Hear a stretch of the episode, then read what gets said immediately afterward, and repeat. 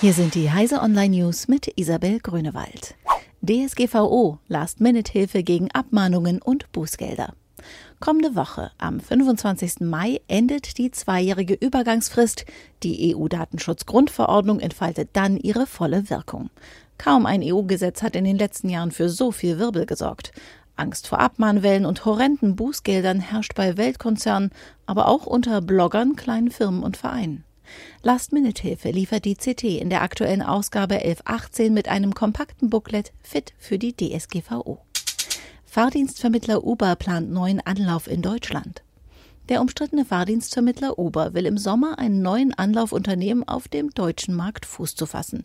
Für Juli seien Gespräche mit Vertretern von einzelnen Städten und Bundesländern geplant. Uber ist derzeit nur als Vermittler von Taxis und Mietwagen mit Chauffeur in Berlin und München aktiv. Der bekannteste Uber-Dienst, bei dem Privatleute im eigenen Auto Fahrgäste befördern, wurde dagegen in Europa nach rechtlichen Niederlagen aufgegeben. Energieverbrauch der Bitcoin-Miner steigt auf immense Höhen. Kryptogeld-Miner verbrauchen immer mehr Strom. Der niederländische Ökonom Alex de Vries hat jetzt errechnet, wie hoch allein der Energieverbrauch des Bitcoin-Netzwerks ist. Demnach wird für eine Bitcoin-Transaktion so viel Strom benötigt, wie ein niederländischer Haushalt im Monat verbraucht. Das Mining für die Kryptowährung insgesamt verbraucht mindestens 2,55 Gigawatt. Der gesamte Staat Irland kommt im Vergleich auf 3,1 Gigawatt. Chrome wird HTTPS-Seiten bald nicht mehr kennzeichnen. Internetnutzer sollten erwarten, dass das Web standardmäßig sicher ist, findet Google.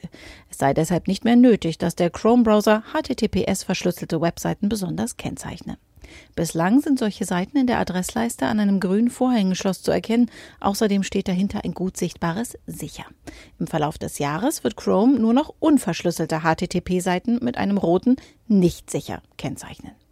Diese und alle weiteren aktuellen Nachrichten finden Sie auf heise.de. de. Er